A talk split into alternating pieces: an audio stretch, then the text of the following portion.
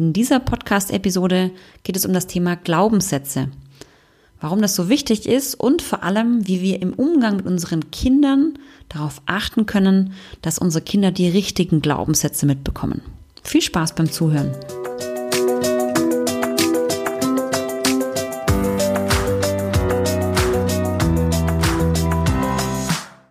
Herzlich willkommen zum Anti-Stress-Podcast für Working Moms, dem Podcast für mehr Gelassenheit im Alltag. Ich bin Dunja Schenk, Expertin für Effizienz und hier bekommst du von mir Tipps und Impulse für deine täglichen Herausforderungen als Working Mom. Viel Freude beim Zuhören.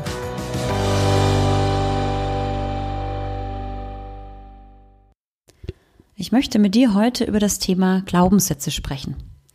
Warum sind Glaubenssätze so ein wichtiges Thema für mich? Also erstens sind Glaubenssätze oder die Bearbeitung von Glaubenssätzen bei mir meist ein wichtiger Teil, ein wichtiger Bestandteil beim Coaching.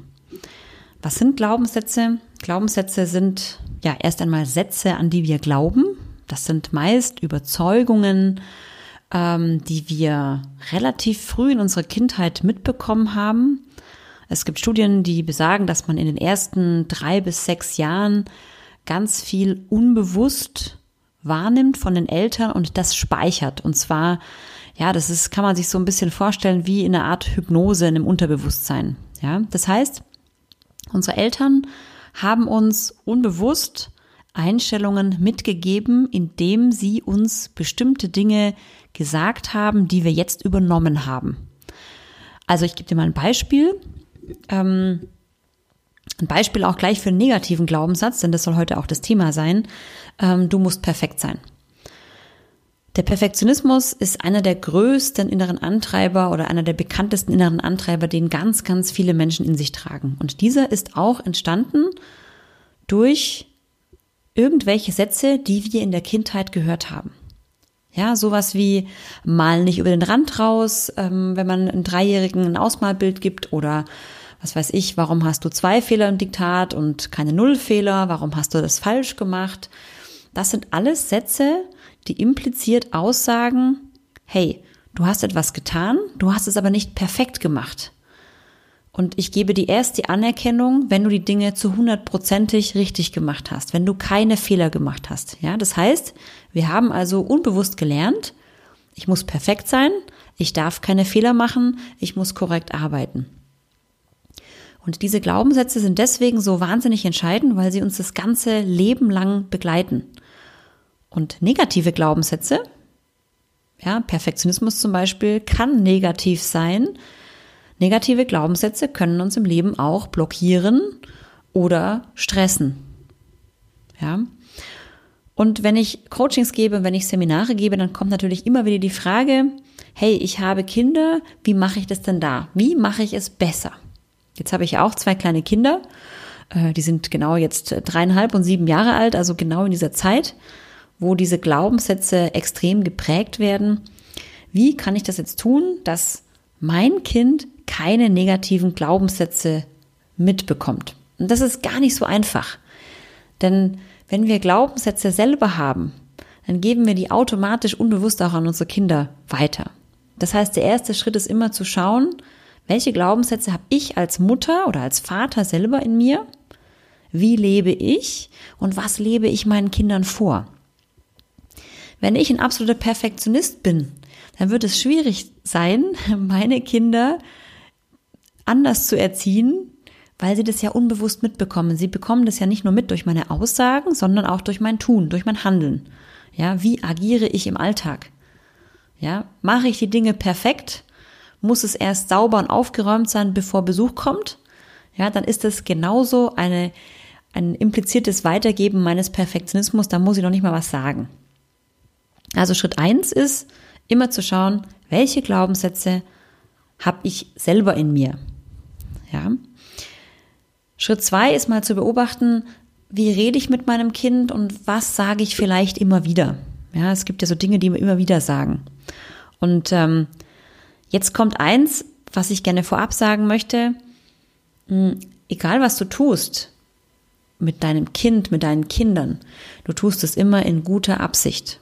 Ja, also wenn du jetzt feststellst am Ende der Episode, oh mein Gott, ähm, ich mache das nicht und ich mache das nicht, erstmal tief durchatmen, keine Sorge. Alles, was du tust, machst du mit einer guten Absicht. Also mach dich erstmal nicht fertig, wenn du etwas nicht ideal machst. Ja. Ähm, beobachte aber mal, wie du ähm, mit deinen Kindern sprichst. Ähm, einer der tief sitzenden Kernglaubenssätze ist, ich bin wertlos. Das ist so ein Glaubenssatz, der kommt ganz, ganz oft vor. Also wenn ich im Coaching bin, dann kommt immer dieses, ich bin wertlos. Ich kann nichts, ich bin das nicht wert. Ja, das ist ein Glaubenssatz, der viele, viele Menschen auch extrem blockiert, extrem einschränkt. Ja, und dieser Satz entsteht, wenn Eltern dem Kind das Gefühl geben, dass es nicht gut genug ist. Und jetzt überleg einfach mal, wie oft dir der Satz vielleicht rausrutscht du bist aber ungeschickt oder du bist aber nervig, du bist blöd oder du bist aber jetzt zickig und wie auch immer. Beobachte dich mal und beobachte mal, wie oft du diesen Satz du bist Punkt Punkt Punkt nutzt bei deinem Kind und dann eben eine negative Eigenschaft nennst. Ja. Ähm, was wir damit tun, ist dem Kind einen Stempel aufzudrücken und es identifiziert sich automatisch damit. Ne? Du bist ist ein Fakt und der bezieht sich in dem Moment bei dem Kind immer auf das gesamte Sein. Ja, das ist immer das Gesamte. Und in dem Moment fühlt sich das Kind ungeliebt und abgelehnt. Denn das Kind kann nicht unterscheiden zwischen einer Aktion, was es gerade getan hat, und dem ganzen Sein. Also besser wäre es, wenn du dann dich in dem Moment nur auf diese Tat beziehst, wie zum Beispiel das, was du gerade mit deinen Schulsachen gemacht hast, das ist aber unordentlich. Oder ähm, das, was du gerade gemacht hast, beispielsweise die Wand angemalt hast, das ist, äh, was weiß ich, äh, das ist daneben und es macht mich wütend. Ja, oder es, es, äh, es ist nicht in Ordnung, wenn du, was weiß ich, auf dem Fußboden malst. Oder so ähnlich. Ja, also bezieh dich oder versuche dich immer auf diese Tat zu beziehen dann wertest du nicht das Kind ab, sondern nur dessen Verhalten in diesem einen speziellen Moment. Ja, das hilft dem Kind, das zu, zu, zu trennen. Also sprich, das Kind weiß dann, okay, diese Aktion, die ich gerade gemacht habe, ist blöd, aber ich bin nicht komplett blöd. Ja. Versuch das einfach mal. Ja. Ähm, achte auch mal darauf, wie du deine eigenen Gefühle zeigst.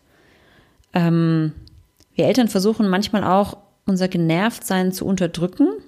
Und das ist dann wirklich ein Problem, weil Kinder die Unstimmigkeit wahrnehmen, aber sie nicht einordnen können und dann wieder das auf sich selbst beziehen. Ja. Wenn eine Mutter aber sagt, keine Ahnung, wenn ich sage, dass ich heute erschöpft bin oder ich bin genervt, weil von irgendetwas, und das sind ja manchmal Dinge, die beziehen sich ja gar nicht aufs Kind, dann kann das Kind Sicherheit gewinnen, versteht das Kind, was los ist und es bekommt auch Sicherheit im Deuten von Emotionen. Ja, das ist übrigens auch ganz, ganz wichtig für die emotionale Intelligenz von Kindern. Ja. Wichtig ist auch, dass du das Vertrauen deines Kindes in sich selbst stärkst. Hm. Mein Sohn zum Beispiel, mein, mein ältester Sohn ist so ein Kind, der hat ganz oft sich Dinge nicht zugetraut. Ja, und wichtig ist dann, nicht das Kind irgendwie davon abzuhalten, etwas zu tun, sondern im Gegenteil zu stärken und wirklich zu zeigen, hey Kind, probier's aus und dann hinterher auch ganz klar zu machen, schau, du kannst auf dein Können zu vertrauen. Ja, das gibt auch wieder ähm, Selbstbewusstsein. Und wichtig ist auch dabei, dass man die eigenen Kinder nicht vergleichen sollte mit anderen Kindern. Ich weiß, das ist das Schwerste überhaupt, denn ich, also ich bin da auch nicht frei von. Schlimm ist auch, eigene Kinder miteinander zu vergleichen. Das ist, ich weiß, das ist extrem schwierig und ich weiß, ich mache das auch. Aber ich versuche, so gut es geht, zu vermeiden. Denn Kinder miteinander zu vergleichen ist einfach fatal. Denn jedes Kind entwickelt sich anders. Jede Mutter weiß das theoretisch, das weiß ich auch. Und doch tun wir es. Ja. Und das Schlimme ist, dass dann die Kinder sich aber auch fertig machen. Wenn die Kinder merken, dass wir Eltern vergleichen, dann machen die Kinder sich auch fertig. Mein Sohn zum Beispiel, mein siebenjähriger Sohn, konnte zum Beispiel ewig nicht Fahrrad fahren. Der hat Fahrradfahren mit sechs Jahren erst gelernt. Zwei, drei Jahre davor hat er sich aber immer wieder verglichen und gesagt, Mensch, ich kann das nicht, aber der XY kann das und der Z kann das auch und nur ich kann das nicht. Ja.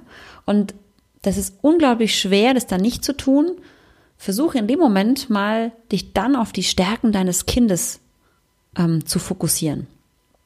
Und damit konnte ich dann meinen Sohn wenigstens wieder stärken, weil ich gesagt habe, hey, du kannst vielleicht nicht Fahrrad fahren, aber du kannst unglaublich gut Skifahren.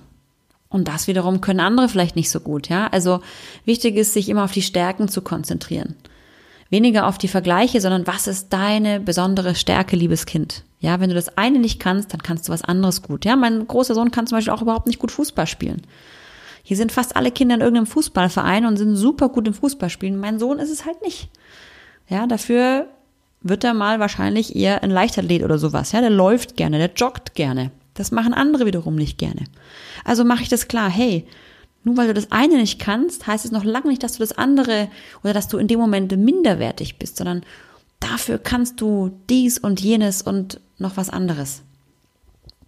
Wichtig ist immer, das Kind zu bestärken und vor allem zu zeigen, dass wir das Kind, dass ich das Kind als Mutter, als Vater so liebe, wie es ist. Und das ist was unglaublich Wichtiges und das kann man ehrlich gesagt gar nicht zu wenig machen.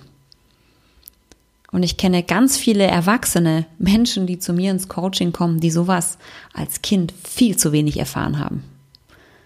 Viel zu wenig. Deswegen glaube ich, dass wir da nichts falsch machen können, wenn wir das Kind eher ein bisschen zu viel ähm, bestärken. Ja. Also, schau mal an, wie du dich verhältst. Schau mal an, welche Glaubenssätze du in dir trägst.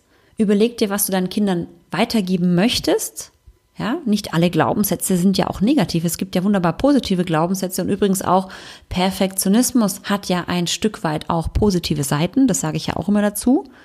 Ja, ein Stück weit ist es ja in Ordnung, wenn man ordentlich schreibt, wenn man seine Hefte pflegt und so weiter. Also ich meine, das gebe ich meinem Sohn ja auch mit. Ja, so ein bisschen Perfektionismus darf sein, aber eben in Maßen.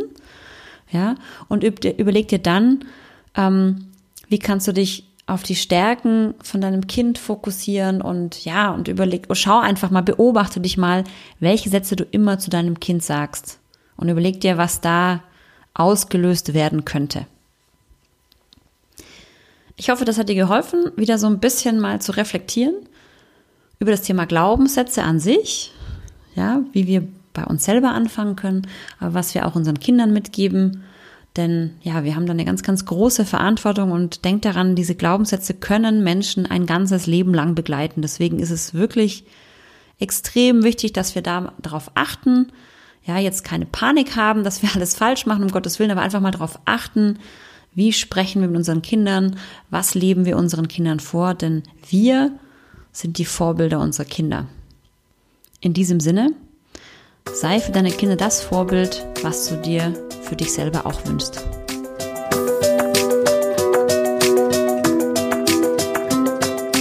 Dir hat der Podcast gefallen? Dann abonniere ihn doch am besten gleich, dann verpasst du keine weitere Folge.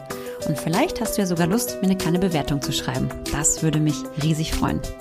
Danke dir und bis zum nächsten Mal.